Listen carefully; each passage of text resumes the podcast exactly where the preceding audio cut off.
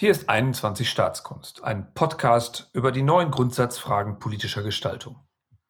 Wie geht Staatskunst angesichts der großen Transformationen unserer Zeit? Mein Gast in dieser Folge ist Yannick Steitz, Projektmanager bei Agora Energiewende und Policy Fellow beim Dezernat Zukunft. Wir sprechen über die Bedeutung öffentlicher Infrastruktur in der Klimatransformation, soziale Gerechtigkeit und die besonderen Aufgaben von Land und Kommunen bei den notwendigen Investitionen. Mein Name ist Thomas Losse Müller. Dieser Podcast ist eine Produktion von Papenwohlt mit der Unterstützung vom Behördenspiegel. Sie finden alle Informationen und Links aus diesem Gespräch auf 21staatskunst.de.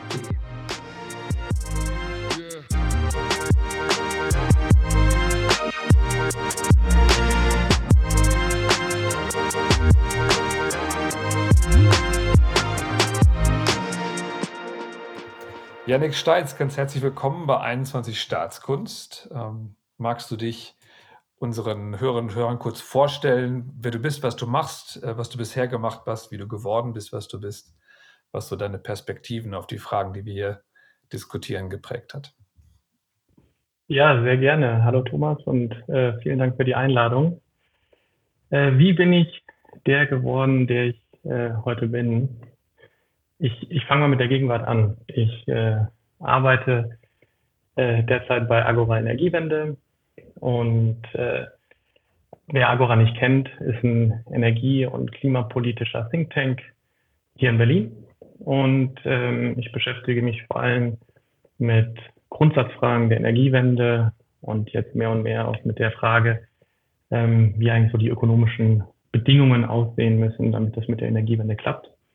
Und das kann ich hier auch sagen. Ähm, ich werde dann zum Jahreswechsel zum Dezernat Zukunft wechseln. Ähm, eine Denkfabrik ebenfalls in Berlin, die die Hörerinnen und Hörer ja, glaube ich, auch schon kennengelernt haben, in Form von Philippa Fiegel-Glöckner. Ganz genau. Ähm, ja, und werde da die spannende Aufgabe haben, äh, den Klimabereich mit aufzubauen ähm, und zu leiten. Und zum Klima bin ich aber tatsächlich so ein bisschen über Umwege gekommen, sage ich mal. Also ich habe im Grundstudium VWL studiert, fand das auch äh, sehr interessant. Ähm, muss aber sagen, so über, über den Verlauf des Grundstudiums war ich auch ein bisschen äh, desillusioniert. Ähm, auf der einen Seite lernt man so diese simplen, grundlegenden ökonomischen äh, Theorien, äh, ich sag mal Stichwort Homo economicus, äh, und das passt nicht immer so zusammen mit der Realität äh, wie man sie beobachtet oder zumindest wie ich sie damals beobachtet habe. Und jetzt im Nachhinein muss ich auch sagen, das war schon erstaunlich unkritisch, ähm, dieses mhm. Studium. Und ich habe aber relativ früh so ein Interesse für Kapitalmärkte entwickelt und habe dann gewisserweise umgeschwenkt äh, und Management und, und Finanzen studiert, äh, im Master, im Aufbaustudium dann. Und ja, habe mich dann vertieft auf Fragen äh, der Unternehmensfinanzierung, Unternehmenstransaktionen, Käufe und Verkaufe von, von Unternehmen oder auch Unternehmensanteilen und habe darüber zu, zu meinem ersten Job dann auch gefunden bei Ernst Young, war dort in der Transaktionsberatung, auch Kauf und Verkauf von Unternehmen und mit Fokus hier im Berliner Team auf Energiemärkte und Infrastrukturen. Und das war dann so die Zeit, wo ich mich erstmals auch vertieft mit Fragen äh, des Klimawandels und des Klimaschutzes auseinandergesetzt habe, konkret dann im, im Transaktionskontext von ähm, Verkauf und Verkauf zum Beispiel von ähm, Windenergieportfolien. Und das war also 2016, 2017, äh, zwei Jahre nachdem der Vertrag von Paris unterzeichnet wurde und ich habe mir dann Teile dieses Vertrages damals auch angeschaut, habe in den, in den fünften, glaube ich, fünften Sachstandbericht des Weltklimarates geguckt und war schon ziemlich schockiert, muss ich sagen, ähm, die Analysen da so gesagt haben, wo wir hinsteuern, ähm, äh, was, was die Erderwärmung betrifft und was vor allen Dingen auch notwendig ist, um das, um das abzukehren.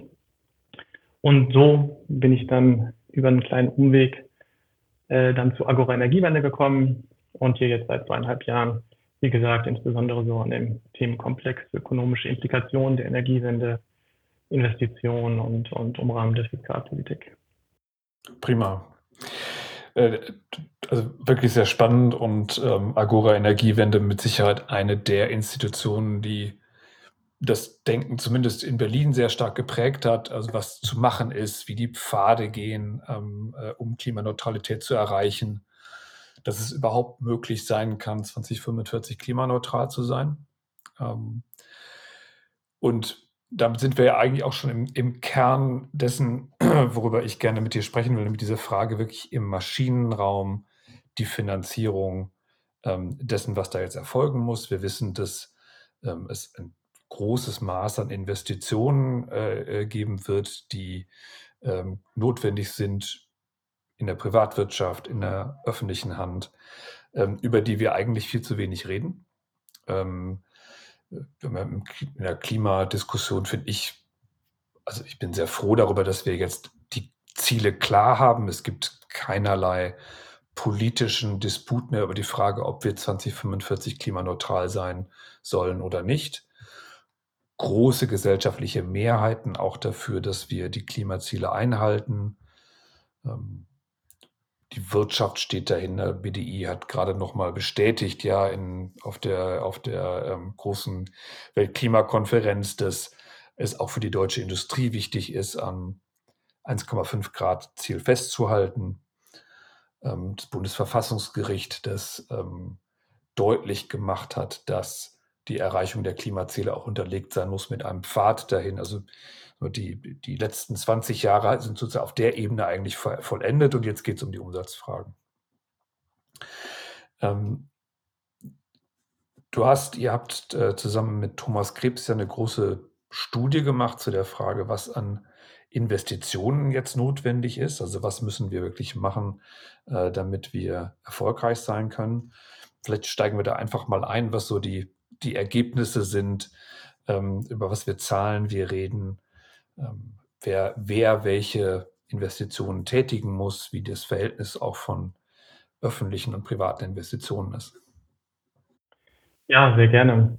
Ähm, vielleicht nochmal so ein Ticken zur, zur Einordnung. Also Agora hat ja von 2020 und dann auch letztes Jahr ein Update, eine Studie vorgelegt, wie Klimaneutralität technisch erreicht werden kann. Und das ist angereiht in einer, in einer Reihe von Studien, unter anderem auch vom BDI beziehungsweise im Auftrag des BDIs. Gibt es also eine ganze Palette ähm, an unterschiedlichen Szenarien, wie das gehen könnte. Und wir haben uns dann ähm, letztes Jahr gefragt, okay, welche, welche Rolle muss denn der Staat dabei spielen und vor allen Dingen, äh, welche Rolle spielen öffentliche, aber auch eben private Investitionen? Und das wurde ähm, in diesen Studien bisher äh, nicht geschätzt, beziehungsweise vor allen Dingen nicht differenziert zwischen öffentlichen und, und privaten Investitionen. Und der Hintergrund äh, davon ähm, war, glaube ich, auch einfach eine größere Diskussion, auch jetzt im Vorfeld der Bundestagswahlen letztes Jahr, ähm, welche Rolle denn äh, jetzt der Bund, äh, der Staat äh, mit Blick auf die Finanzierung dieser jetzt sehr ambitionierten Klimaziele spielt. Und ich glaube, man kann sagen, es gibt da zwei grundsätzliche Positionen. Auf der einen Seite der, sagen wir mal, ordnende, zurückhaltende Staat, ähm, der sich vor allen Dingen darauf beschränkt, die, den Ordnungsrahmen festzulegen, die externen Kosten der Emissionen äh, zu internalisieren und so eben dann auch privates Kapital vor allen Dingen zu mobilisieren und von emissionsreichen zu emissionsarmen Sektoren umzuleiten. Und auf der anderen Seite eben die, die Überzeugung oder die Ansicht, dass es eines, eines aktiven Staates äh, bedarf, der ganz direkt öffentliche Klimainfrastrukturen aufbaut und eben auch äh, im großen Stil private Investitionen bezuschusst. Und wir haben uns dann die Studienlandschaft angeschaut ähm, und äh, gibt also nicht nur für Deutschland, auch für Europa weltweit Studien, die eben diesen Gesamtinvestitionsbedarf schätzen. Und im Prinzip, wo die Studien alle so ungefähr landen, ist, das äh, braucht so zwei bis drei Prozent des, des Bruttoinlandsproduktes ähm, pro Jahr. Das wären dann für Deutschland so 80 bis 120 Milliarden pro Jahr, wohlgemerkt für öffentliche und private ähm, Investitionen. Und was dann viele ÖkonomInnen gemacht haben, ist, dass sie sagen, okay, ähm, naja, der Anteil für den öffentlichen, für die öffentliche Investition, der sollte ungefähr dem sein, was es in der Vergangenheit auch schon war. Ähm, und der Anteil der öffentlichen Investitionen an den Gesamtinvestitionen, der liegt so ungefähr zwischen 10 und 20 Prozent. Und dann käme man auf Basis dieser Schätzung für Deutschland so auf 10 bis 25 äh, Milliarden Euro pro Jahr. Und als wir uns das angeschaut haben, haben wir uns gedacht, okay, das ist viel Geld, 10 bis 25 Milliarden Euro ist viel Geld. Aber auf der anderen Seite passt irgendwas auch nicht so ganz zusammen. Denn wenn man sich beispielsweise die Schätzungen von der Deutschen Bahn selbst anschaut, ja, also Investitionsbedarf, der notwendig ist, um den Deutschlandtakt ähm, umzusetzen, also die Schieneninfrastruktur massiv auszubauen, dann kommen die selbst auf 5 Milliarden pro Jahr und da sind dann zusätzliche Digitalisierungskosten noch nicht mal drin.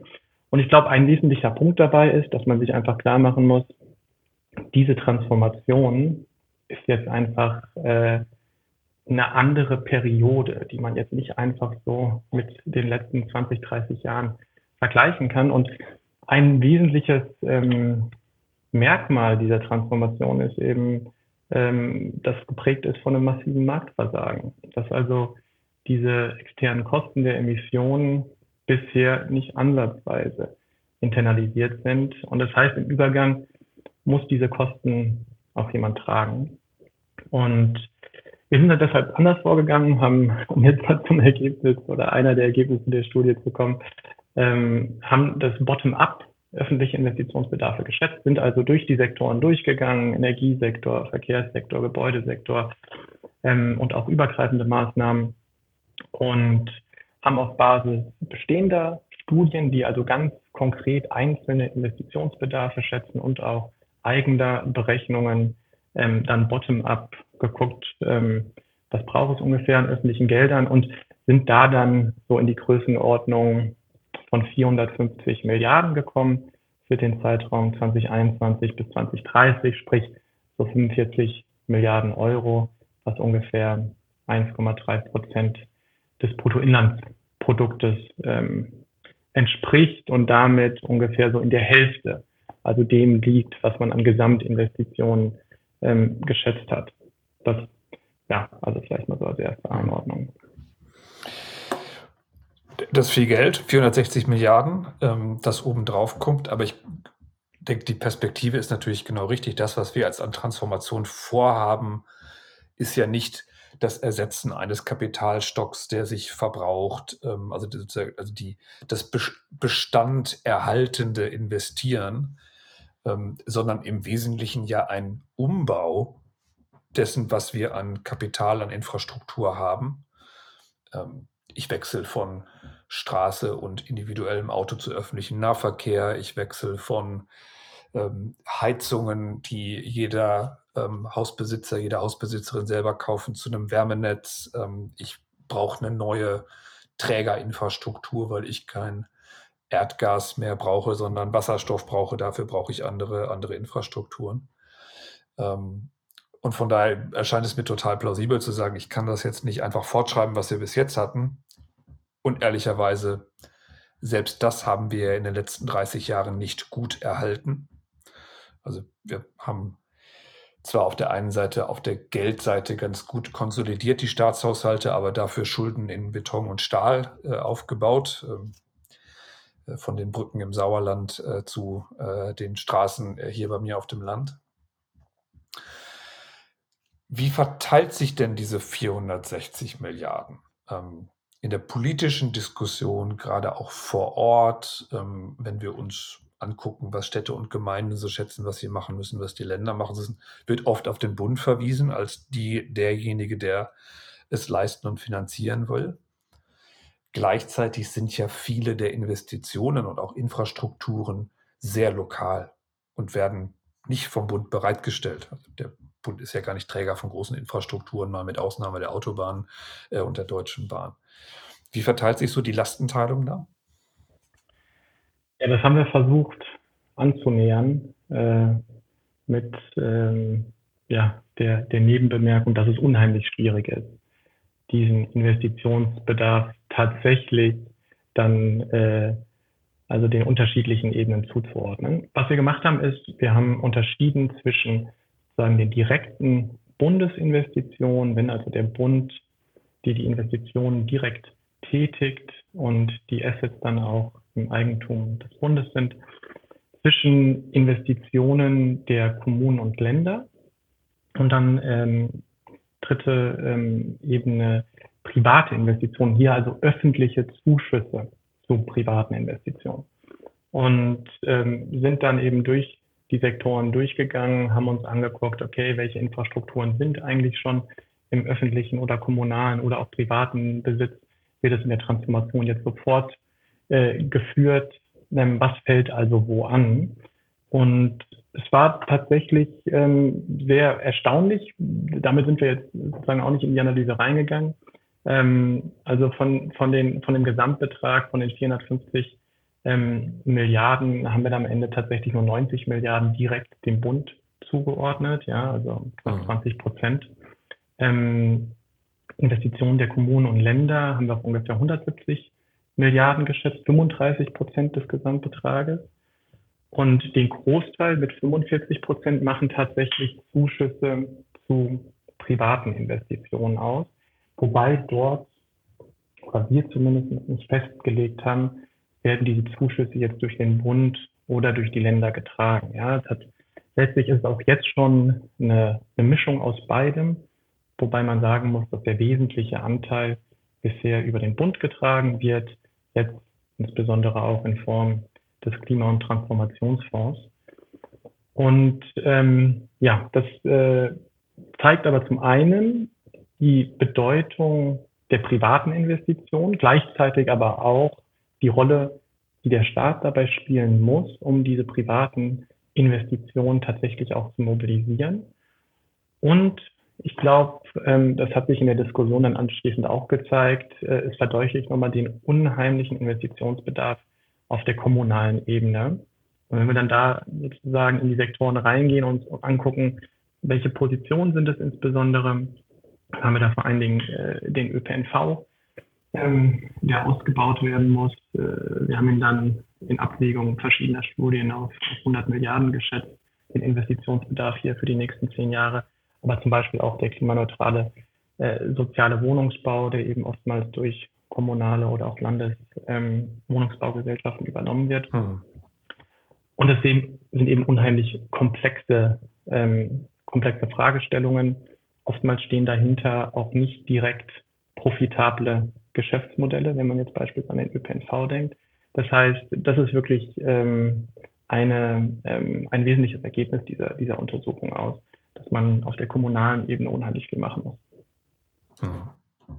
Deckt sich ein bisschen mit, mit der These, dass die nächsten 10, 20 Jahre eher eine, eine, ein Jahrzehnt oder zwei Jahrzehnte der, des Ausbaus von öffentlichen Gütern sind. Also das ist ja in, in dieser Logik äh, Klimatransformation tatsächlich so. Ähm, ich, ich, gehe weg von einer privaten Investition in ein Auto äh, hin zu einem öffentlichen Gut, einer öffentlichen Investition in den öffentlichen Nahverkehr.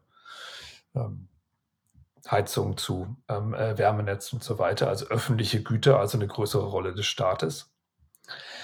Ähm, ich, du hast es schon ganz spannend formuliert, dass wir in dieser Frage, welche Rolle der Staat in der Transformation hat, ähm, erleben, dass da jetzt ein Umdenken stattfindet und auch meiner Meinung nach stattfinden muss. Ähm, ganz lange äh, ja eher äh, auch eine ökonomische Diskussion über die Internalisierung von Externalitäten, also die Kosten, die äh, umweltschädigendes Verhalten hat, müssen in die Preise ähm, äh, reinkommen. Dann steigen die Preise beispielsweise für den Ausstoß von CO2. Das gibt Anreize an private Haushalte, sich ein kleineres Auto zu kaufen oder weniger zu fahren oder dann irgendwann sich ein Elektroauto zu kaufen. Äh, das gibt Anreize zum Energiesparen.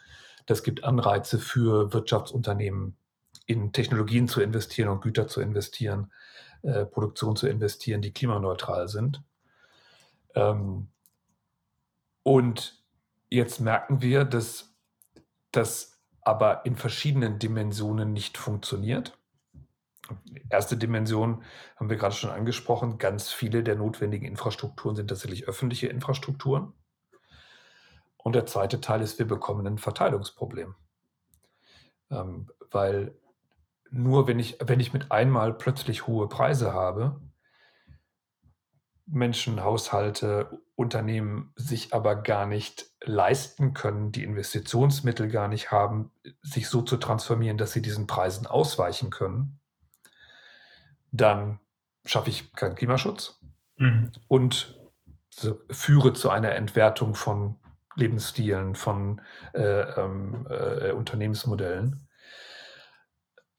Wie blickst du da drauf? Ähm, du hast mal gesagt, dass die, wir merken, dass gerade diese Frage von Infrastrukturen, äh, sowohl auf der, auf der Frage, wie sich Menschen verhalten, wichtig ist, ähm, aber eben meiner Meinung nach auch diese soziale Komponente hat.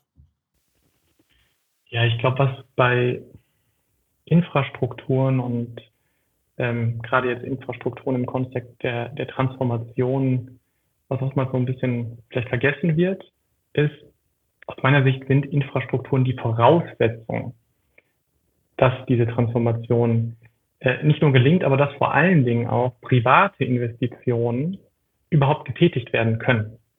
Ähm, ich denke jetzt zum Beispiel an Netze, ja, Stromnetze, Wasserstoffnetze, die neu aufgebaut werden müssen. Fernwärmenetze, perspektivisch wird es auch CO2-Netze äh, geben werden müssen. Und natürlich kann eine Industrietransformation hin zu Klimaneutralität, gerade wenn sie dann auf großen Mengen erneuerbaren Stroms und Wasserstoffs beruhen soll, nur dann funktionieren, wenn diese Netzinfrastruktur auch gebaut ist. Und momentan ist es aber so, dass der Infrastrukturausbau tatsächlich der Transformation der Anwendungstechnologien total hinterherhängt. Das mhm. heißt, wir laufen eigentlich in eine Situation rein, wo Unternehmen dann ready sind, jetzt Investitionen zu tätigen, ähm, aber sie das unter Umständen nicht machen können, weil eben Netze überlastet sind oder weil sie noch nicht ähm, an die Wasserstoffinfrastruktur ähm, angeschlossen sind.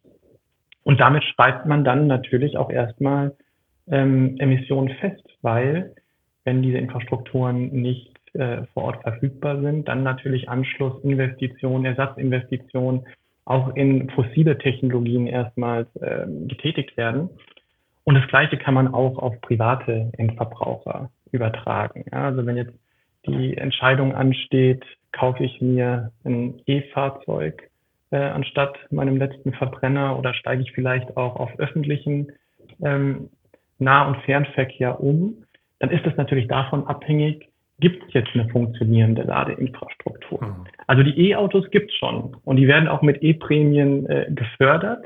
Äh, da kann man sozusagen jetzt schon umsteigen, aber in ganz vielen Teilen Deutschlands, auch beispielsweise im Wedding, dem Teil in Berlin, wo ich wohne, gibt es noch keine gut ausgebaute Ladeinfrastruktur. Das heißt, das ähm, ja, tatsächliche Erlebnis dann dieser alternativen Anwendung ist jetzt noch nicht auf dem Niveau, das ich äh, hätte, wenn ich also dann wieder in eine fossile Anwendung investiere.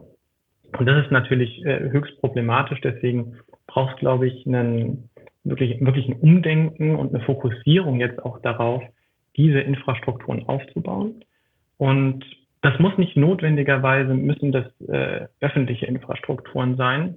Aber was man sich, glaube ich, klar machen muss bei Infrastrukturen, dass gerade wenn es um den Aufbau geht, ähm, das unheimlich teuer ist. Und das liegt vor allen Dingen auch daran, also nicht nur teuer, auch unrentabel, weil das liegt daran, dass man am Anfang ja noch relativ wenige Nutzer hat. Das heißt, man müsste diese Infrastrukturkosten auf jetzt eine sehr geringe Nutzerbasis umlegen, was dann wiederum zu exorbitanten ähm, Nutzungsgebühren führen würde.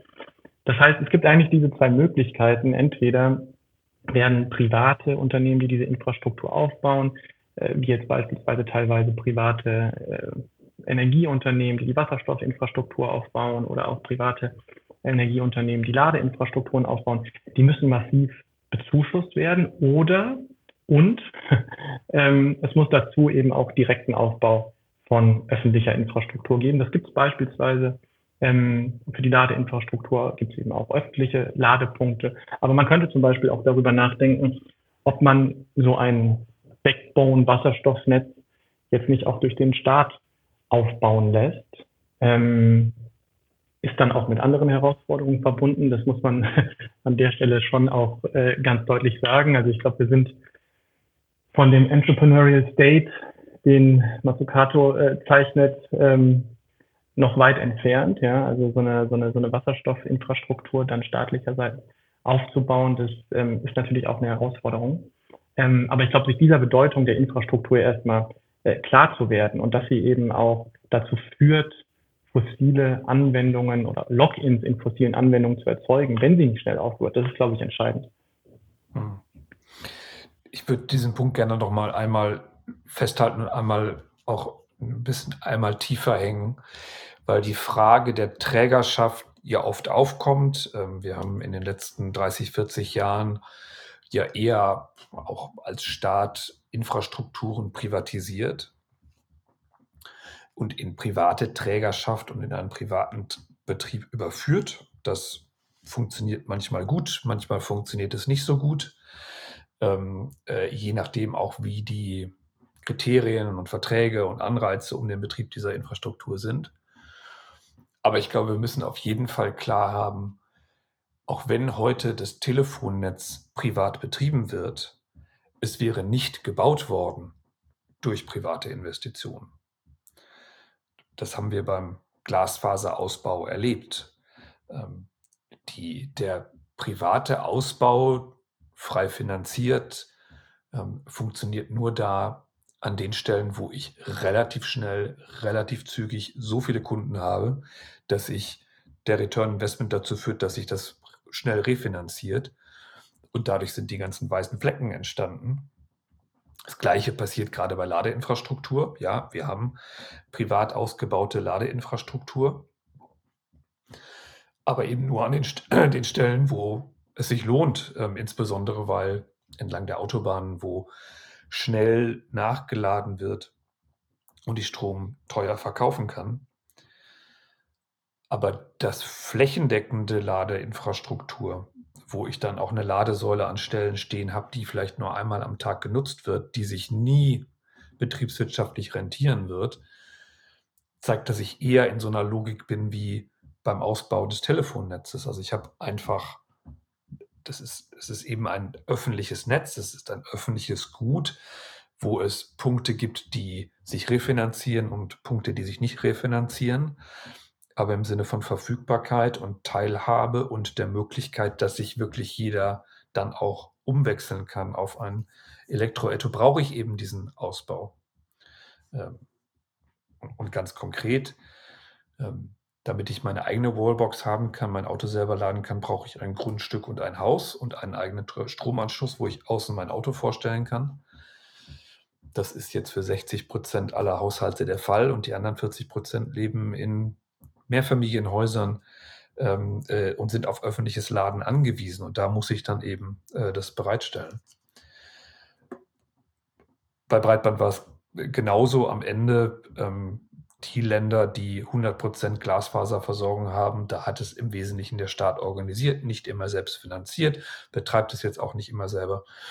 Aber das ist mir wichtig zu sagen, wenn wir sagen, es muss nicht unbedingt öffentlich betrieben werden. Auf jeden Fall muss der Staat es organisieren, wahrscheinlich auch den Aufbau finanzieren, ähm, äh, äh um das dann im privaten Betrieb zu haben. Ja, da bin ich, da bin ich absolut bei dem. Und der zweite Punkt ist ja, ähm, äh, Staat muss lernen, Dinge zu bauen. Ähm, wir werden sehr viel größere Bauämter haben in zehn Jahren als heute ähm, und sehr viel mehr Ingenieure, die wieder für den Staat arbeiten müssen oder für Tochterfirmen des Staates, Stadtwerke und so weiter, äh, um damit auszubauen. Ich würde gerne die soziale der, äh, Komponente und Dimension noch mal aufgreifen.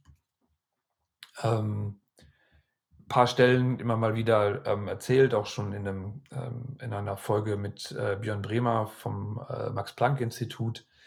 Ähm, diese Frage von Gerechtigkeit, ähm, nehme ich mal das, das Wärmenetz. Ähm, wir wissen, dass die Investitionen, die ein Haushalt alleine stemmen muss, um klimaneutral zu werden, sind mindestens 75.000 Euro, wenn nicht sogar 100.000 Euro, je nachdem, wie viel ich machen muss, um das Haus, also die, die Energieeffizienz, die Hülle äh, einigermaßen energieeffizient zu machen. Aber wenn man mal zusammenzählt, die Solaranlage, der Batterie, die, ähm, die Mehrkosten einer Luftwärmepumpe, die Mehrkosten eines Elektroautos, ähm, äh, die Ladesäule, dann bin ich einfach in so einem Bereich.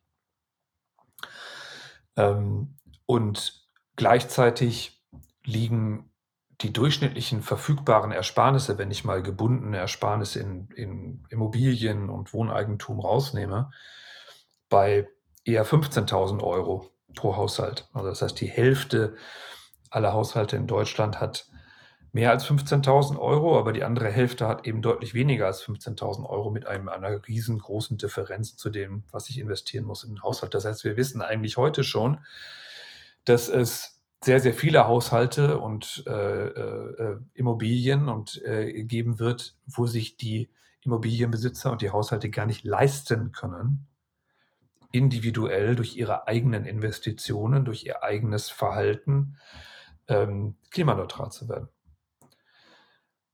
Und da bekomme ich dann ja wirklich ein dramatisches soziales Problem. Wenn nur der Haushalt, der Investitionen, Tätigkeit, der verfügbares Kapital hat, um das zu tun, diesen Sprung schaffen kann, höhere Kosten bei CO2, jetzt einfach auch höhere Kosten von Gas zu vermeiden, wer sich das leisten kann und alle anderen Haushalte nicht. Ja, absolut. Also ähm, ich glaube, gerade im Gebäudesektor ist das äh, ein Riesenproblem. Und ich meine, wir haben jetzt, wir haben jetzt gerade schon über, über Infrastruktur gesprochen, deshalb lass uns vielleicht damit anfangen. Ähm, Fernwärme für den, ähm, für den Gebäudesektor.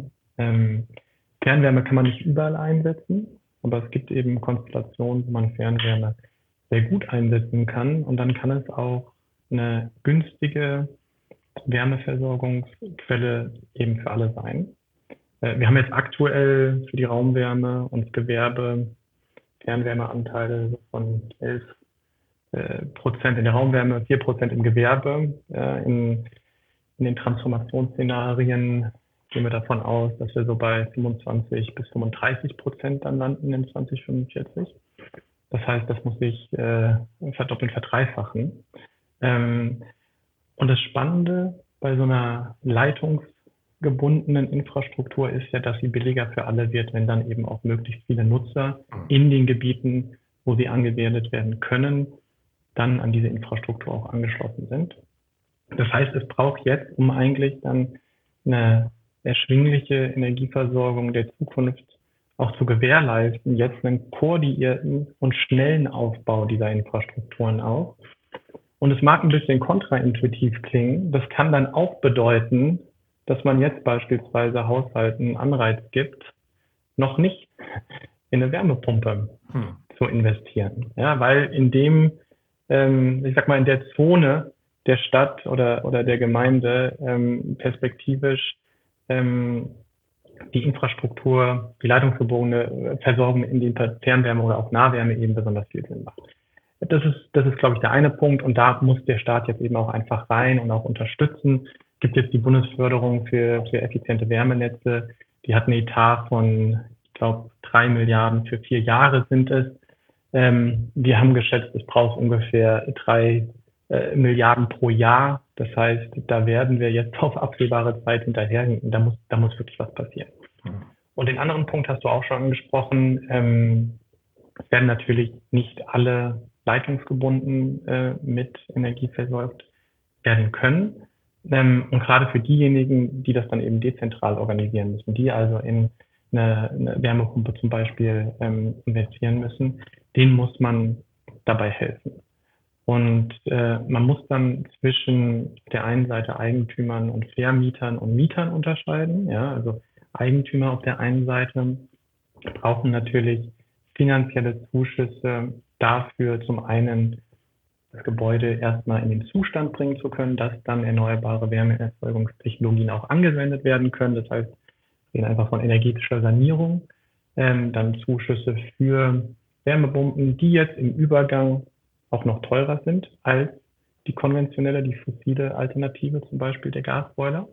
Das heißt, da braucht es einfach Zuschüsse und in diesen sozusagen Förderprogrammen sollten eben Einkommensmerkmale auch Berücksichtigung finden. Das ist momentan eben nicht der Fall. Ja, also jeder, der da sein Haus angehen will, der bekommt mehr oder weniger den gleichen Betrag und das macht vor dem Kontext ähm, der Einkommensverteilung auch unter EigentümerInnen äh, nicht wirklich Sinn. So, und wenn wir uns dann die Mietenden anschauen, dann geht es natürlich darum, auch die Kosten der Modernisierung zu begrenzen und beispielsweise auch die Kosten für die CO2-Bepreisung aufzuteilen zwischen EigentümerInnen ähm, und MieterInnen. Ähm, und auch da, denke ich, ist eben notwendig, ähm, Einkommensmerkmale äh, mit zu berücksichtigen. Und vielleicht noch, ein, noch einen dritten Punkt, weil auch das, äh, glaube ich, manchmal so ein bisschen verloren geht oder kontraintuitiv geht. Es geht bei dieser Transformation nicht nur in den Einstieg in neue Technologien, neue Infrastrukturen, sondern auch um den Ausstieg. Und auch da lauern wirklich äh, Gefahren von einer, von einer Verteilungsperspektive, zum Beispiel beim Gasausstieg. Ja, also wenn man aus einer großen Infrastruktur aussteigt, dann hat man im Problem das gleiche Problem, wie wenn man in eine Infrastruktur einsteigt. Werden dann weniger NutzerInnen ähm, und für die steigen dann Nutzungsgebühren dieser, dieser Infrastruktur. Und ähm, beim Gasausstieg ist es das, ähm, was wir teilweise oder was wir jetzt anfangen zu beobachten, was sich aber in den nächsten 20 Jahren ähm, deutlich, deutlich ähm, erschweren wird, dass einfach die Netznutzungsentgelte in die Höhe schießen mhm. werden. Ja? Und da braucht es mhm. dann eben auch ähm, den Staat, die Kommune, die einen geordneten Ausstieg ähm, aus dieser Infrastruktur gewährleistet. Ähm, und wir müssen natürlich auch darüber reden, dass diese Netznutzungsgelder nicht ins äh, Unendliche steigen können, gerade für diejenigen, die beispielsweise noch nicht auf eine erneuerbare Alternative wechseln können. Ja, das heißt, da müssen wir dann auch dafür sorgen, dass diese zusätzlichen Kosten begrenzt werden und vor allen Dingen sind wir wieder beim Stichwort Ausbau Infrastruktur, Fernwärme oder Bedingungen herstellen für Sanierung, dass eben der Umstieg ermöglicht wird, sonst ist man dann letztlich in so einer fossilen Technologie gefangen. Hm. Also letzten Punkt nochmal, äh, egal ob ich Strom beziehe oder Gas beziehe, ich finanziere den Betrieb des Netzes immer mit. Das ist ein Teil des Preises, äh, den ich bezahle. Und ich meine, das ist natürlich ein krasser Punkt, dass wer nicht wechseln kann, weil er es sich nicht leisten kann, aber alle anderen wechseln, dann einfach schon deswegen höheren Preis bezahlen muss, weil weniger Menschen die gleiche Infrastruktur finanzieren.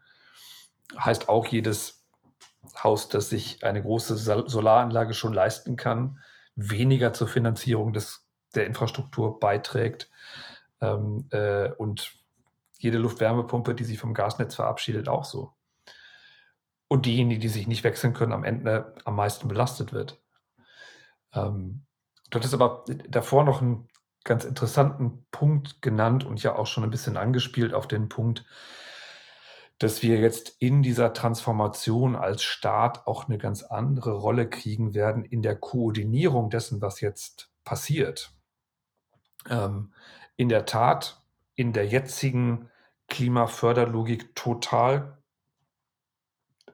gegen glaube ich, den, den, den, das Bauchgefühl aller, die das managen, zu sagen, nein, in dieser Straße bitte die Gasheizung noch nicht abschalten ähm, und durch eine Luftwärmepumpe ersetzen, weil wir bringen hier ein Wärmenetz rein. Also das heißt, ich, ich muss ja heute als Staat, als Land, als Kommune die Sicherheit geben oder zumindest mal die Perspektive formulieren, diese Gegend ist geeignet für den Ausbau eines Wärmenetzes. Dein Haus, liebe Hausbesitzerin, lieber Hausbesitzer, wird ähm, in Zukunft beliefert mit Wärme aus einer klimaneutralen Quelle. Ähm, du musst nicht wechseln, du solltest aber auch nicht wechseln, damit wir genug Leute haben, die diese Infrastruktur finanzieren. Und das erfordert ja wirklich einen neuen Steuerimpuls von Staat. Das Gegenteil dieses, der, des alten ordnungspolitischen Modells von Staat, der nur die Anreize setzt, sondern hin wirklich zu einem planerischen, jetzt im positiven, nicht dirigistischen, aber planerischen Staat, der sagt, an dieser Stelle ist es volkswirtschaftlich für alle günstiger, ein Wärmenetz zu nutzen. Am Ende dieser Straße oder in dieser ähm, Gemeindestruktur wird das nicht gehen. Ähm, auch um zu vermeiden, dass ich eben negative Login-Effekte kriege dass ich, dass Menschen durch ihre individuelle Entscheidung, die pro Klimaschutz ist, die individuell rational ist, am Ende zu einem schlechteren Ergebnis führen, weil weniger Leute klimaneutral sich verhandeln können und weil weniger Leute sich leisten werden können, überhaupt ähm, äh, in, die, in, das eigene, in die eigene Klimaneutralität zu investieren.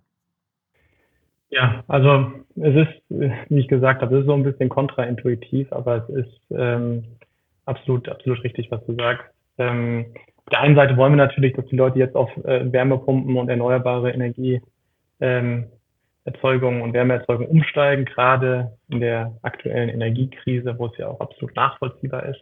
Aber das macht letztlich umso wichtiger, jetzt als Kommune dann eben frühzeitig auch den BürgerInnen mitzuteilen oder sozusagen zu kommunizieren, ähm, in Kooperation natürlich mit den, mit den ansässigen Energieversorgungsunternehmen, die ja teilweise auch dann im kommunalen Besitz sind, wo beispielsweise Fern- und Nahwärmenetze äh, Sinn machen, dass das in den Investitionsentscheidungen eben jetzt berücksichtigt werden kann. Und man muss sich dabei ja auch klar machen, dass wir eben jetzt sozusagen die Grundpfeiler für das Energiesystem der nächsten Jahrzehnte, Jahrhunderte legen. Das heißt, da macht es dann hm. unter Umständen eben auch Sinn, jetzt nochmal zwei Jahre zu warten, um dann eben an das Fernwärmenetz beispielsweise angeschlossen zu werden. Und was man, glaube ich, auch berücksichtigen muss, und da ist auch jetzt das Beispiel der Straßen mit den Häusern und ich sag mal der Gebäudesektor, Wärmesektor im Allgemeinen ein gutes, ein gutes Beispiel. Es gibt einfach unheimlich viele Interessenkonflikte zwischen unterschiedlichen Akteuren. Und beispielsweise haben die Kommunen durchaus ähm, Interesse, jetzt zum einen die Gasversorgung möglichst lange am Leben zu erhalten, weil eben äh, es oftmals kommunale Energieversorgungsunternehmen sind, die äh, von dem Gasgeschäft finanziell profitieren und dann über Gewinnabführungsverträge eben auch ähm, Daseins, Aufgaben der Daseinsvorsorge in der Kommune damit finanzieren. Und gleichzeitig ergibt sich aber für die Kommune dadurch auch ein Anreiz, jetzt beispielsweise auf ein wasserstoffbasiertes System für dann die Kommune, die Stadt umzusteigen und darüber dann in der Zukunft eben auch Einkünfte zu erzielen. Und das kann aber, das ist dann sozusagen wieder die, die systemische Perspektive, unheimlich ineffizient sein. Ja? Vor allen Dingen deshalb, weil eben eine wasserstoffbasierte Wärmeversorgung im Gebäudesektor einen sehr geringen Wirkungsgrad hat. Das heißt, auch dort geht es darum, jetzt im Rahmen einer kommunalen Koordinierung sicherzustellen, dass A, nicht mehrere Infrastrukturen parallel zueinander aufgebaut werden und am Ende die Kosten äh, für alle NutzerInnen teuer sind, weil sie sich auf diese parallelen Infrastrukturen verteilen.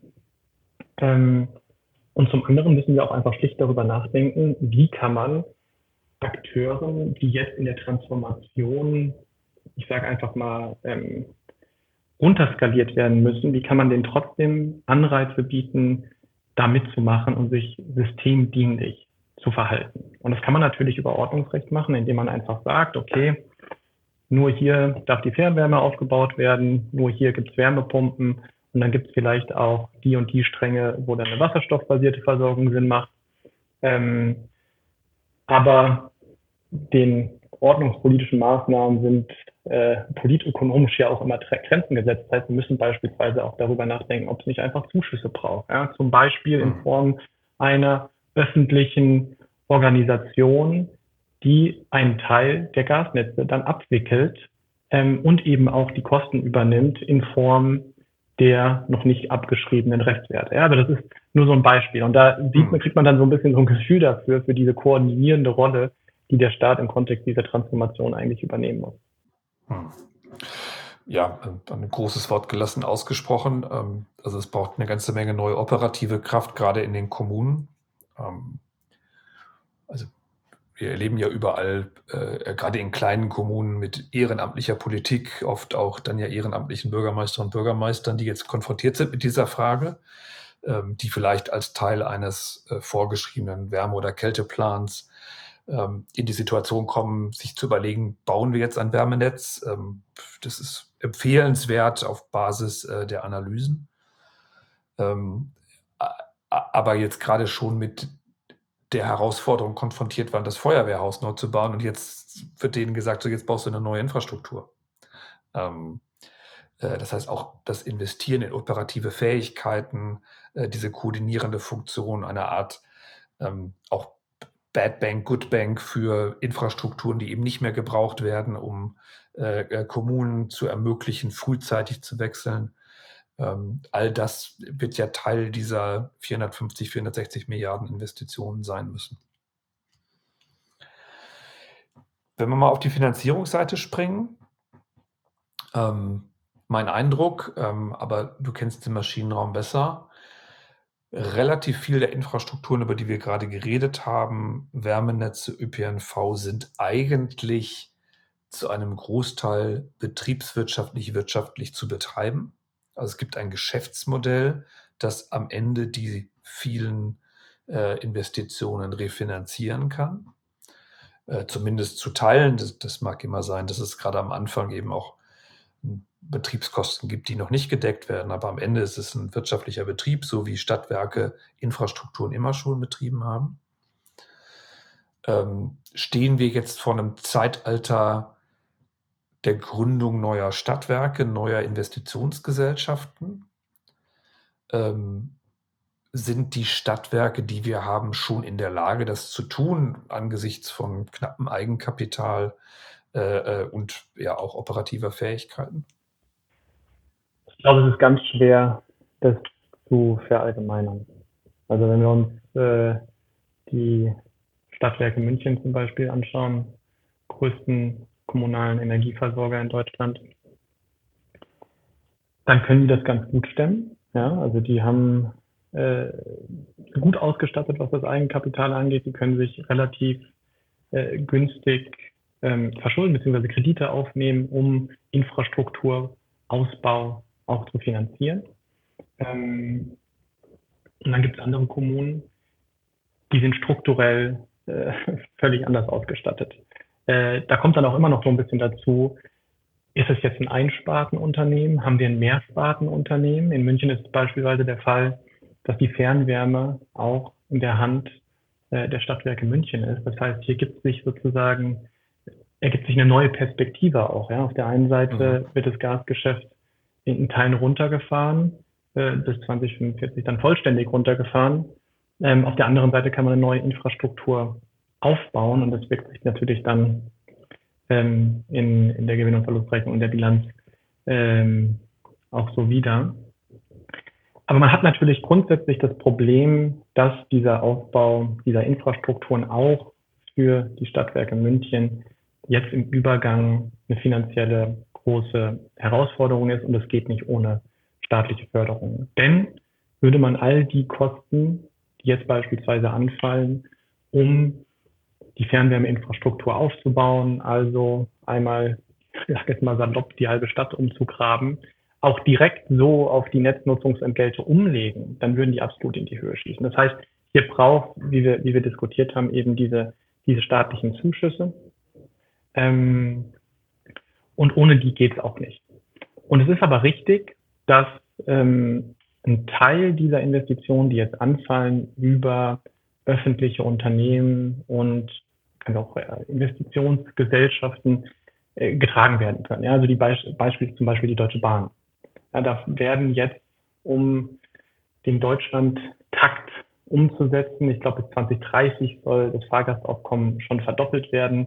Ähm, braucht, glaube ich, Investitionen in der Größenordnung von 50 Billiarden ähm, nur für die äh, neue Infrastruktur, die gelegt werden muss. Äh, hinzu kommen dann auch Digitalisierungsinvestitionen und so weiter. Und es kann natürlich zumindest in Teilen auch über die Bilanz der Deutschen Bahn und die Kapitalmärkte finanziert werden, aber eben nur zum Teil. Ja, und dann sind wir bei dem, bei dem Punkt, wie kann der Bund beispielsweise die Bahn unterstützen über Eigenkapitalzuschüsse, letztlich dieses gesamte Investitionsvolumen ähm, auch zu tragen. Und das kann man auf andere Bereiche auch übertragen. Stichwort Wasserstoffgesellschaft äh, des Bundes zum Beispiel. Und hier ist es immer so ein bisschen eine Abwägung. Auf der einen Seite haben wir die privaten Akteure, ähm, in dem Fall zum Beispiel Ferngasnetzbetreiber, die eben auch das Know-how haben, jetzt äh, eine Wasserstoffinfrastruktur aufzubauen. Mhm. Ähm, und in großen Teilen geht es ja auch darum, Gasnetze umzuwidmen in Wasserstoffnetze. Das Problem ist natürlich immer jetzt in so einer Aufbauphase klar, neben der Finanzierung, dann auch die Frage der Koordinierung. Wo soll die Infrastruktur ähm, eigentlich hingebaut werden? Und da kommen dann gesamtsystemische ähm, Aspekte rein, die eben teilweise im Widerspruch stehen dann zu der Optimierung der betriebswirtschaftlichen Perspektive jedes einzelnen Akteurs. Zum Beispiel, dass die Verfügbarkeit von Wasserstoff auf absehbare Zeit in Deutschland begrenzt sein wird. Das heißt, es macht volkswirtschaftlich ähm, einen Unterschied, ob wir ähm, den Verbrauch von Wasserstoff jetzt in den einen Sektor oder in den anderen Sektor zum Beispiel lenken, weil er in unterschiedlichen Sektoren auch unterschiedlich dringlich für die Dekarbonisierung gebraucht wird. Und diese Koordinierungsaufgabe, die kann letztlich nur über ein Zusammenspiel aus, ja, sagen wir mal, gesamt, gesamtwirtschaftlicher Planung ähm, funktionieren. Da müssen dann äh, öffentliche Akteure eingebunden werden, aber ebenso auch, auch private. Hm. Nur um den Punkt nochmal zu erläutern, normalerweise würde die Frage, wer den Wasserstoff kriegt, ja an, am Markt entschieden werden können in einer klassischen Logik. Also der, die, der Sektor, der den höchsten Preis dafür zahlen kann, äh, würde den Wasserstoff kriegen. Aber dazu muss erstmal die Wasserstoffröhre und Pipeline dahin gebaut werden. Das heißt, wir entscheiden über Infrastrukturversorgung, gerade wer wann wie welches Volumen von, von Wasserstoff zur Verfügung gestellt bekommt. Ähm, um es mal plastisch zu machen, ob das jetzt das Stahlwerk im Nordrhein-Westfalen ist oder die chemische Industrie in Rheinland-Pfalz ähm, oder eine andere Nutzung in, äh, in Bayern oder in Schleswig-Holstein, hängt schon davon ab, wie die Infrastruktur gebaut wird, um das, den Wasser, Wasserstoff zu profitieren in den nächsten Jahren.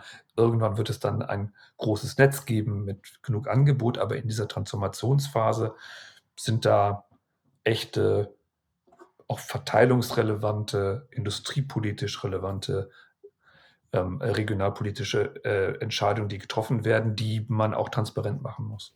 Ich glaube, um da noch einen, einen Punkt zu ergänzen, ich glaube, ein, ein, ein entscheidender Punkt dabei ist, hätten wir, wäre es jetzt nicht so dringlich, dass wir mit den Emissionen runtergehen, dann könnten wir es, glaube ich, genauso machen. Dann würden wir hier rein die Allokationsfunktion hm. des Marktes oder auf, auf diese Funktion zurückgreifen.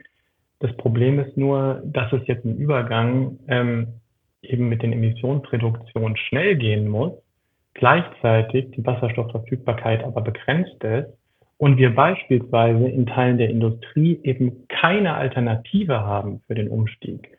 Also Stahl kann eben im Übergang ähm, und dann auch perspektivisch nur mit Wasserstoff dekarbonisiert werden, wohingegen wir im Gebäudesektor oder auch im Verkehrssektor eben Alternativen haben.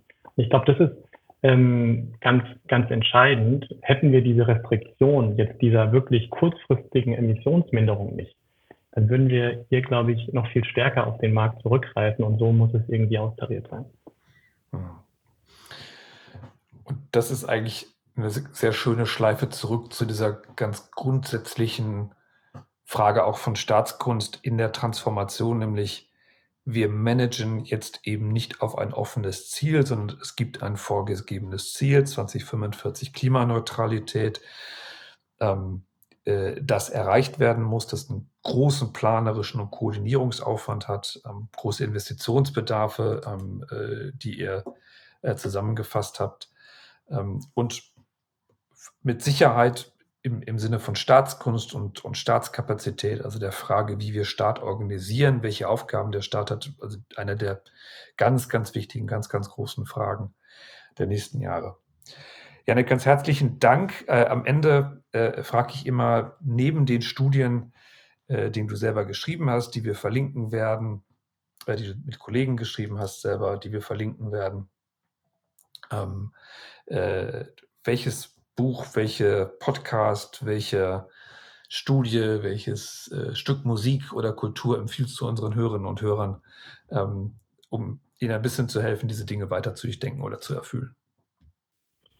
Ja, also was ähm, absolut empfehlenswert ist und viele äh, der, der, der Stichpunkte abdeckt, die du gerade genannt hast, ist die ähm, Ezra Klein Show, also ein Podcast. Ähm, Podcast-Host ist äh, Ezra Klein äh, von den New York Times ähm, oder beziehungsweise für die New York Times produziert und ist ein super interessanter, vielfältig interessierter Mann, eben auch mit vielen äh, interessanten Gästen über ja, aktuelle Fragen ähm, der Wirtschaftswissenschaften, ähm, Klimaökonomie, aber eben auch Psychologie, Kultur etc. Also wirklich äh, sehr empfehlenswert. Und ähm, ein Buch, was ich noch empfehlen würde, ist ähm, A Brief History of Equality, eine kurze Geschichte der Gleichheit von dem französischen Ökonom Thomas Piketty. Das ist sein neuestes Buch, dieses Jahr erschienen. Und wer äh, Piketty äh, schon gelesen hat, der erinnert sich an seine zwei äh, vorherigen Bücher, Kapital im 21. Jahrhundert und Kapital und Ideologien, jeweils über 1000 äh, Seiten lang und auch nicht immer einfach zu lesen. Dieses neue Buch ist ähm, zum einen sehr viel kürzer, hat auch ein bisschen eine andere Perspektive, äh, weil es äh, letztlich wirklich die Geschichte der, der Gleichheit ähm, ab ungefähr 1800 sich anschaut und, und wie sich das eigentlich über die letzten mhm. äh, Jahrhunderte im Groben verbessert hat, bevor es jetzt in den letzten Jahrzehnten äh, dabei ist, sich wieder zu verschlechtern. Also das ist, glaube ich, ein sehr guter Einstieg äh, in die Thematik und auch ähm, für das ganze Klimathema nicht ganz unrelevant. Einen besseren Abschluss hätten wir nicht finden können. Ganz herzlichen Dank, Janek Steitz. Das hat großen Spaß gemacht. Ja, danke dir für die Einladung. Mir